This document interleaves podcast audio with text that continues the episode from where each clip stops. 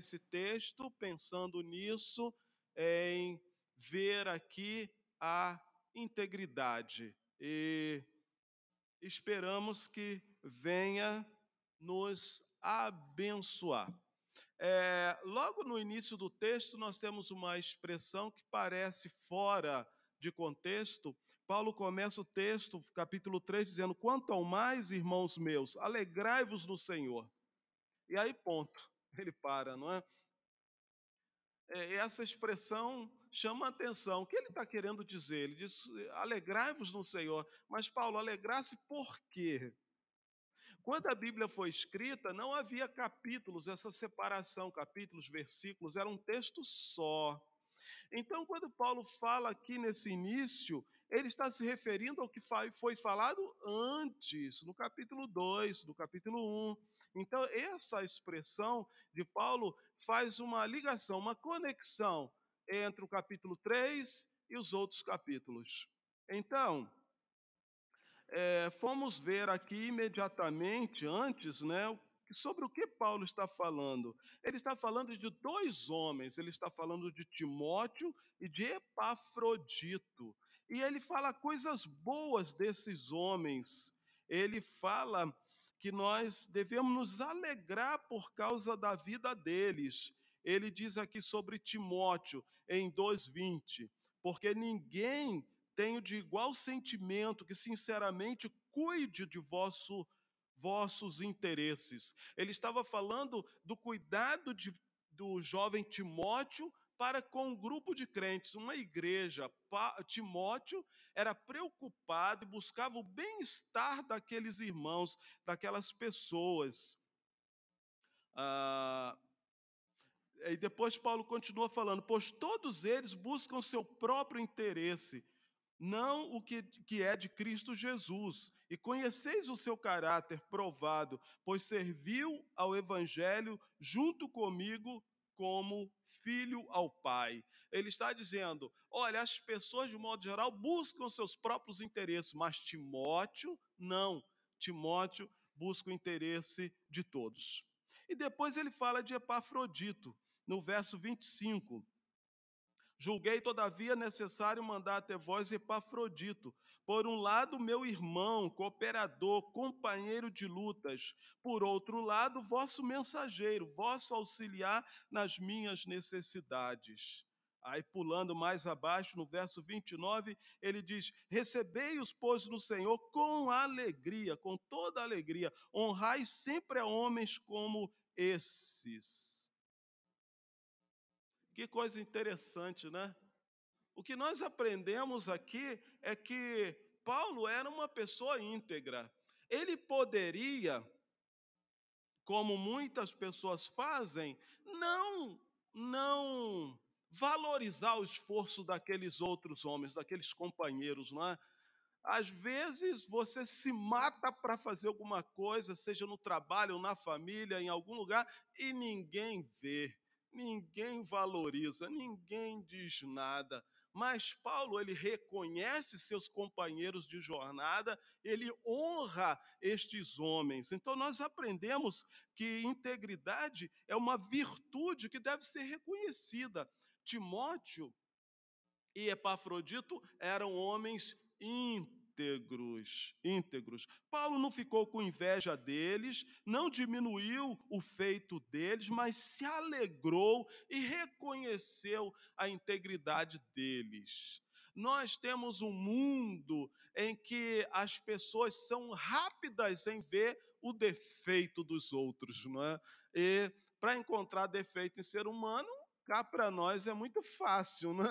Não é difícil encontrar defeito nas pessoas. Mas nós precisamos de pessoas que sejam capazes de olhar o que há de melhor nos outros, de valorizar as qualidades dos outros. Isso tem a ver com integridade. Pessoas íntegras não ficam atrás de estar olhando e anunciando é, os defeitos dos outros, não é?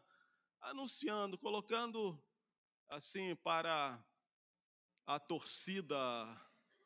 Ah, eu não sei qual é a maior torcida aqui no Nordeste, não sei se é o 13 de Campina Grande, Não é de Campina Grande, não? É a Socremo. Então, mas ele coloca lá nos grupos do WhatsApp, né? Aquelas qualidades tão boas do sujeito, né? Mas a integridade que estava presente na vida de Paulo o leva sempre a olhar seus companheiros e exaltar suas virtudes. E você não encontra isso só nesse texto, há vários outros textos, como por exemplo, o último capítulo de Romanos, em que ele fala de uma lista enorme de colaboradores que são bênçãos na vida dele. Integridade começa assim, procurando ver o melhor nas pessoas. Se Deus olhasse para nós para ver o pior, você acha que ele ia encontrar? Com certeza ele iria encontrar. Mas Jesus, quando andava pelo mundo, ele sempre valorizava as pessoas. Existe até uma história de Trancoso. Já ouviu falar dessas histórias?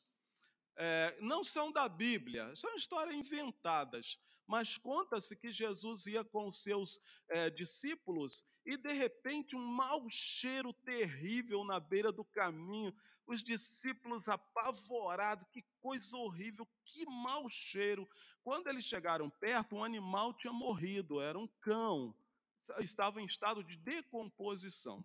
Diz a história que os discípulos todos reclamando, né? Vamos sair daqui, vamos embora e tal. E Jesus passou olhou para aquele animal morto e disse: Mas olha os dentes dele, os dentes, que esse animal tinha um, uns dentes muito bons, muito bons mesmo. Quer dizer, Jesus conseguiu ver alguma coisa boa ali naquele quadro em que todos só reclamavam né? e só falavam mal. Mas Jesus viu que os dentes do animal tinham sido muito bem conservados durante muito tempo. Que coisa, né? Há tantas pessoas que é, conseguem ver muito rapidamente os defeitos, mas faça um esforço, olhe um pouco mais. É possível encontrar alguma qualidade, elogie, não é? Isso é marca de integridade. Mas vamos seguir aqui no texto ah, depois o texto vai falar sobre religião. No verso 2 e 3, Paulo está falando dos religiosos. Pode não parecer, mas ele está falando de religiosos. E ele fala com palavras duras. Eu quero dizer que integridade é mais do que religião, vai além do que simples religião. Porque muitas vezes nós pensamos, o sujeito é religioso? Ah, então é bom. Se é religioso, é de Deus. Não, se é religioso, olha, é tá ótimo, tá muito bom, é religioso, mas não é. Infelizmente, não é assim. Não é toda religião que agrada a Deus. Não é toda religião que é de Deus, né? Aliás, a palavra religião quer dizer religare, né, no latim, e é um esforço do homem chegar a Deus. E o evangelho é o. O evangelho é Deus chegando a nós. É Deus vindo a nós. O Emanuel, Deus conosco. Jesus vem à terra. Então, de um modo geral, o esforço religioso não alcança Deus. Então, quando a, a, Bíblia está falando de integridade, ela está falando muito mais do que apenas ter uma religião. Veja o que está acontecendo aqui no verso 2. Paulo fala assim: acautelai-vos dos cães. Aí, puxa, cães. Devia ter muitos animais soltos naquelas ruas, né? Você passa na casa, às vezes tem uma plaquinha, cuidado com o cão, né? Acautelai-vos com os cães. Acautelai-vos dos maus obreiros, da falsa circuncisão, porque nós é que somos a circuncisão, nós que adoramos a Deus no Espírito. Quando nós vamos estudar o texto, nós vamos observar que o apóstolo não está falando do animalzinho lá de quatro patas que te recebe tão feliz, né, abanando a cauda quando você chega em casa. Não, ele não está falando daquele animal. Infelizmente, ele está falando de pessoas, seres humanos. Ele chama esses seres humanos de cães, que era como os judeus chamavam os estrangeiros. Né? Os estrangeiros são cães. Paulo então chama eles de cães. Mas se você fosse conversar com uma dessas pessoas, você ia notar uma coisa interessante. Você não leu isso aqui, você não sabe a opinião de Paulo sobre eles. Essas pessoas estão lá na igreja e você vai chegar e conversar com elas. E elas têm uma conversa bonita, elas têm uns argumentos bons. E sabe o que elas diziam? Elas vinham lá de Jerusalém, que era a capital, o centro do país. Paulo vivia em missões. Paulo está distante de Jerusalém. Ele está falando para a igreja de Filipos. É uma cidade muito distante. Mas essas pessoas de um lado de Jerusalém, com boas intenções, elas chegavam e diziam: Paulo prega Jesus? As pessoas diziam: prega, ah, muito bem. E, então ele está pregando bem. Paulo batizou vocês? Batizou, ah, muito bem. Mas Paulo falou que precisa guardar a lei? Ele disse: não. Não, lei ele não falou que precisa guardar. Não. Ah, pois é. Quero dizer para vocês que Jesus salva, mas precisa guardar a lei. E o, de, o destaque da lei era a circuncisão. Né? Então é preciso guardar a lei para que vocês sejam salvos. Jesus sozinho não salva, é Jesus mais a lei. E Paulo percebia que isso era uma grande mentira, isso era um engano. Jesus não precisa de ajuda para salvar ninguém. Jesus não precisa de um acréscimo, de um mais. Ah, você tem que crer em Jesus, mas tem que guardar lá as sete semanas, sabe? As sete luas. E, não, ah, você ah, crê em Jesus, mas você precisa, sabe, fazer a, a caridade. Né? É, é, um acréscimo. Jesus não precisa de acréscimo. Aquilo era muito sério. Até porque a lei dos judeus não era pouca coisa, não. Não era pouca coisa. Como a leitura que foi feita aqui no início, não é? Que os fariseus colocavam um fardo tão pesado nas costas dos religiosos que eles não conseguiam carregar. Essa era a lei. Essa era a lei que eh, os religiosos estavam trazendo lá de Jerusalém e querendo colocar nas costas do novo convertido. Aí Paulo diz: vocês são uns cães. E na sequência, quando ele fala maus obreiros, tem uma tradução aqui, é, falsa circuncisão, tem uma palavra no original que quer dizer mutiladores. Mutilador, mutilam as pessoas. Né? Estava se referindo à, à circuncisão. Mas então no verso 3 ele diz: Nós é que somos a circuncisão, nós que adoramos a Deus no espírito. Então agora a circuncisão não é mais cortar na pele, agora a circuncisão é a fé no coração. Diz: Nós adoramos a Deus, nós somos, não precisa mais cortar a pele. Então, ah, veja só, integridade diante de Deus é mais do que simplesmente ser religioso, pertencer a uma religião. É preciso mais do que isso. O discurso deles parecia bom, eles se apresentavam bem, mas eram falsos profetas. Será que acabou naquele tempo?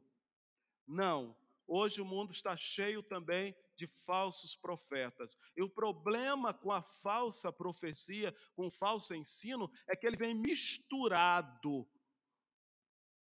É, o falso profeta não se apresenta dizendo: Eu sou um falso profeta, vou ensinar para vocês coisas é, que não estão corretas. Não, ele não fala isso.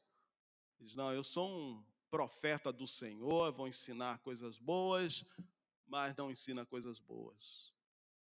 Integridade diante de Deus é mais do que religião. Mas continuando, integridade é mais do que currículo. Sabe, currículo dá a carteirada, sabe com quem está falando? Aí mostra a carteira. Né? Às vezes as pessoas já trazem ah, os currículos e apresentam ali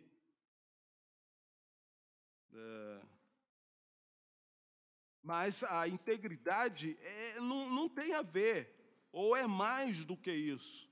Vamos ver quem era Paulo. Paulo fala para aqueles falsos profetas: Olha, se eu quisesse confiar na minha carne, eu poderia. Eu vou apresentar meu currículo para vocês. A partir do verso 5. Eu fui circuncidado ao oitavo dia. Era a exigência da lei. Fui circuncidado ao oitavo dia. Sou da linhagem de Israel. Sou da tribo de Benjamim. Era uma tribo importante no povo de Israel. Da tribo de Benjamim. Hebreu de hebreus. É, eu, sou, eu sou hebreus mesmo, da gema. Né? Hebreus de hebreus. Quanto à lei, às vezes a gente gosta de fazer comparações religiosas e diz: ah, essa religião aqui não é muito exigente. Ah, essa já é mais. Ah, essa daqui tem que orar, mas tem que orar ajoelhado no caroço de milho. Ah, essa já é mais exigente, né? Ah, essa aqui é assim, assado. Paulo diz: eu fui fariseu. Fariseu era a, a, a vertente da religião mais exigente que havia na época. A mais exigente. Aqui tinha os, os mandamentos mais difíceis, mais pesados, mais é, orações, mais jejuns, mais esmolas, mais isso, mais aquilo, mais guardar o sábado, e uma série de mais, mais, mais. Ele disse: Eu fui fariseu. Ah, que mais? Quanto ao zelo, você acha que eu tinha zelo pela minha religião? Eu fui perseguidor da igreja. Será que se mostrava o zelo dele para com a religião dele? Fui perseguidor da igreja. Depois ele fala: quanto à justiça que há na lei, irrepreensível. De acordo com a justiça que a lei prescrevia, ele disse: Eu não tinha nenhuma falha, eu era irrepreensível, ninguém podia me acusar de nenhuma falta. Essa, esse era o currículo de Paulo, era a sua apresentação. Você também tem um grande currículo? Ah, pastor, olha, meu pai era a pessoa mais honesta de toda essa cidade, né? minha mãe também. Eu estava conversando com o Senhor hoje. Tive nove filhos, nenhum jamais foi na porta da cadeia, a porta da delegacia, e todo aquele discurso bem certinho, né? um currículo, um currículo sendo apresentado, bem, bem bonito, cheio de qualidades. Mas a integridade para com Deus é maior do que isso. Esse currículo de Paulo aqui, ele não prestava para Deus, diante de Deus ele estava reprovado, como ele mesmo vai dizer, ele mesmo vai entender que o currículo dele era bom aos olhos dos homens, mas não era bom o suficiente para Deus.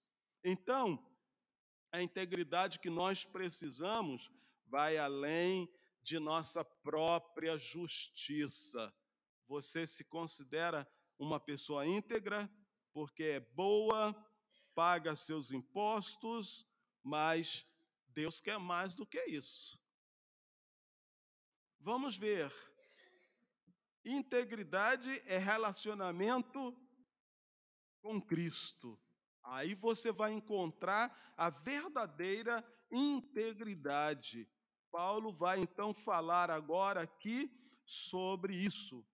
Ele diz o seguinte: é, mas o que era para mim lucro, considerei perda por causa de Cristo. Então, a integridade nossa é quando valorizamos o Senhor Jesus acima de todas as coisas. E ele diz que estava disposto a perder tudo para ter Cristo. E o que ele tinha? Ele tinha uma posição invejável, ele era um dos líderes da nação judaica, provavelmente é, participava na chamada Suprema Corte dos Judeus, o Sinédrio, ele deveria fazer parte, tudo indica. Ele tinha uma carreira invejável pela frente, mas devido à sua conversão a Cristo, ele perdeu tudo isso. E ele fala aqui: sim, considero tudo como perda por causa da sublimidade do conhecimento de Cristo Jesus, meu Senhor, por amor do qual perdi todas as coisas e as considero como refúgio para ganhar a Cristo. Ele perdeu os seus privilégios, ele que era uma autoridade que perseguia a igreja pelos países ao redor de Israel, tinha autoridade, tinha soldados a seu comando, tinha os sacerdotes lhe entregavam cartas, lhe davam autoridade, mas ele perdeu tudo isso e, ao invés de ser agora uma autoridade da sua religião, ele passa a ser um homem perseguido por causa de Cristo. Tem que fugir de cidade em cidade, onde ele anunciava Cristo, era descoberto, tinha que fugir para outra cidade e muitas vezes tinha que enfrentar cadeias, açoites, prisões por causa do Evangelho. Eu sei que você nunca pensou no Evangelho assim.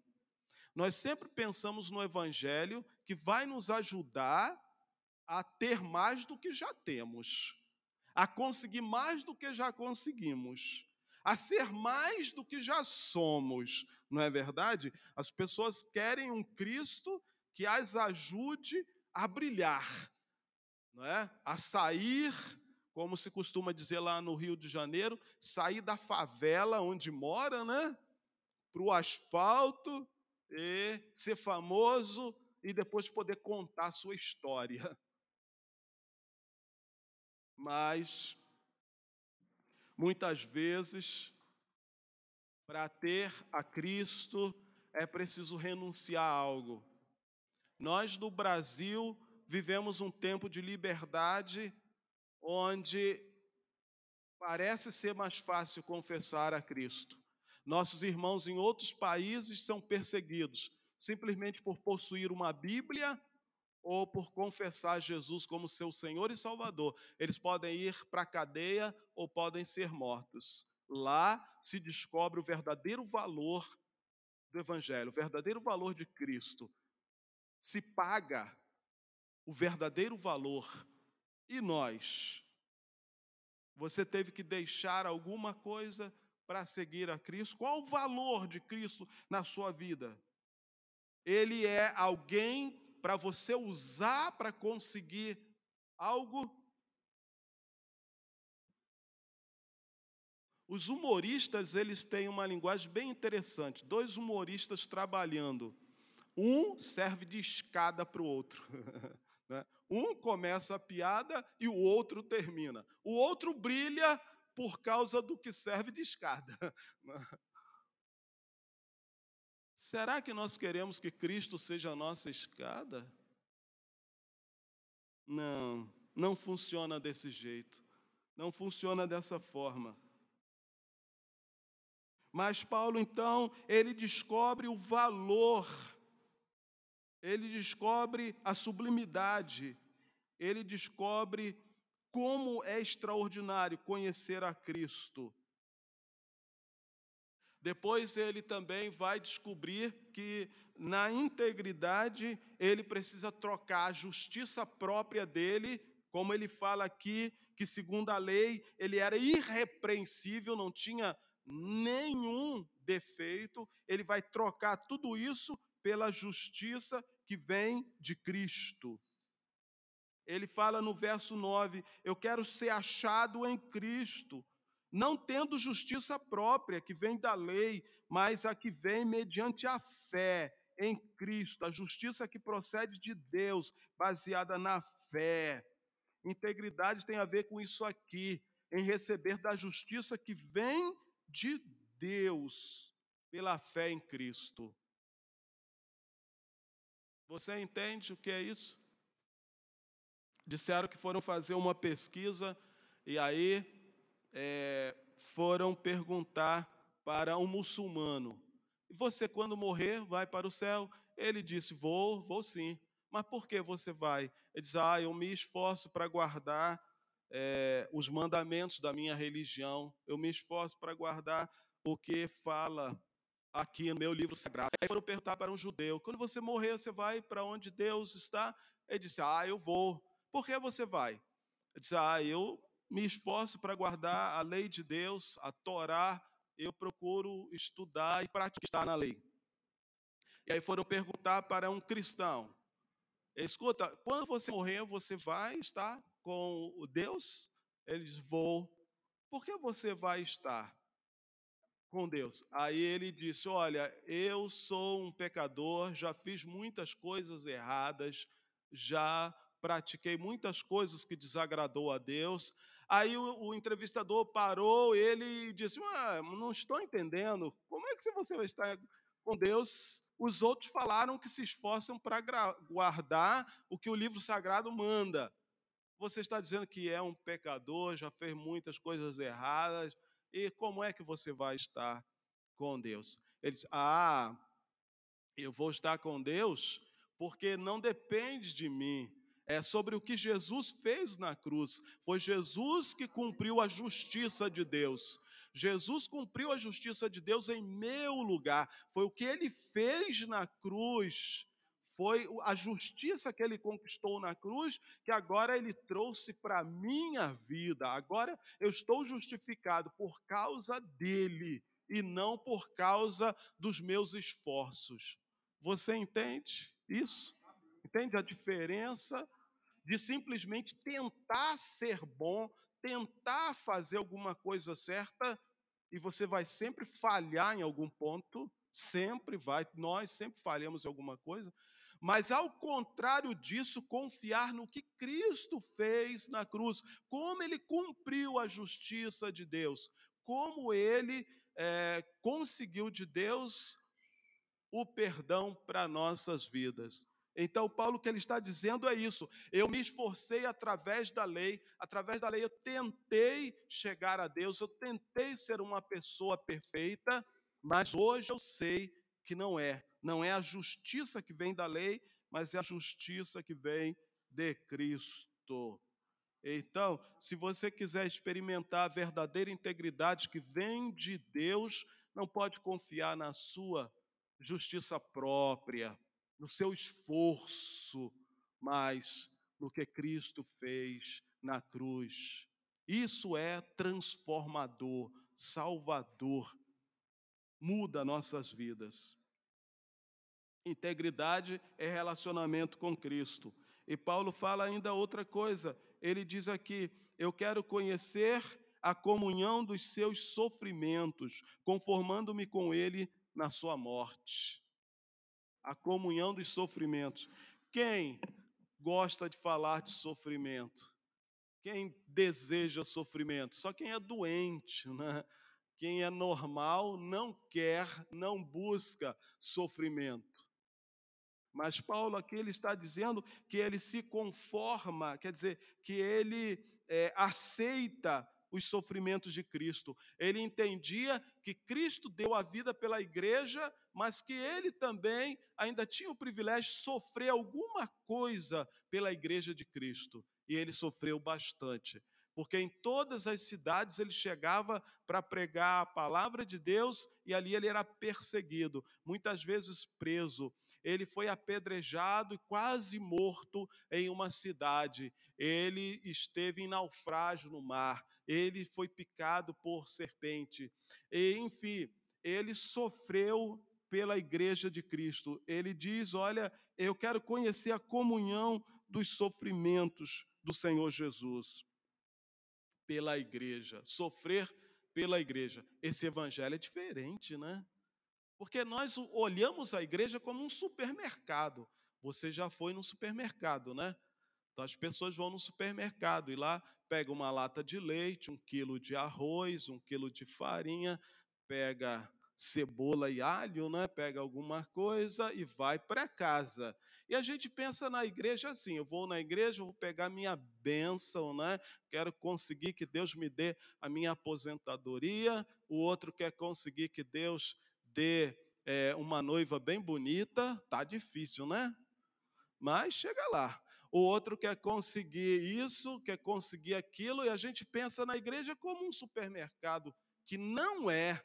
Igreja não é supermercado. É, nós estamos aqui para adorar ao Senhor e devemos ter a disposição de, se necessário, sofrer pela noiva amada de Cristo, que é a igreja. Integridade tem a ver com isso, tem a ver com minha disposição para servir a Cristo, não apenas querer as bênçãos de Cristo. Né? Você já pensou? Vai casar, aí pergunta para a noiva: por que você quer casar comigo? Aí ela diz assim: ah, aquele seu carro é da hora, aquele carro, maravilhoso. E é, mas por que mais você quer casar comigo? Ah, essa casa que você mora, olha, nenhum dos meus amigos tem, é uma, é uma mansão. O que você acha disso? Acho que esse rapaz está bem encaminhado para o casamento. Mas não é o que se faz com Jesus? Por que você quer seguir Jesus? Ah, ele pode me dar uma carreira espetacular. Daqui a alguns anos eu estou em Nova York, lá é, na, naquela torre lá do Donald Trump, né? meu escritório lá em cima, né? e tal. Olha, eu vou com Jesus, a minha firma vai se tornar uma multinacional, vender para todos os países. Com Jesus, eu não vou ter mais doença, vou viver 120 anos e bem e tal.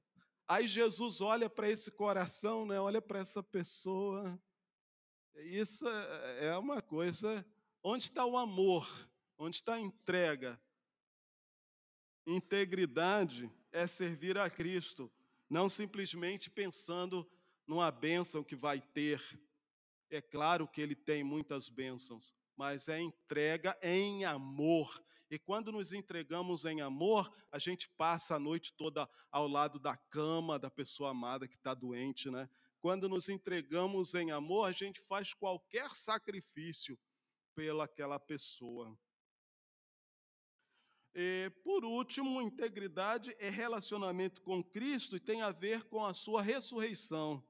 Paulo fala aqui: eu quero conhecer o poder da sua ressurreição conformando-me com ele na morte, para que de algum modo alcançar a ressurreição dentre os mortos. Ressurreição dentre os mortos. Que coisa extraordinária. O cristianismo nos dá firmeza, alicerce. É, o que as pessoas sem Cristo, sem Deus, pensam do futuro? O futuro é uma astronave, não sabemos onde vai chegar, não é? É a música de Toquinho. O futuro é uma astronave, aquarela. Não sabemos onde vai chegar. Podemos lá no final rir ou chorar.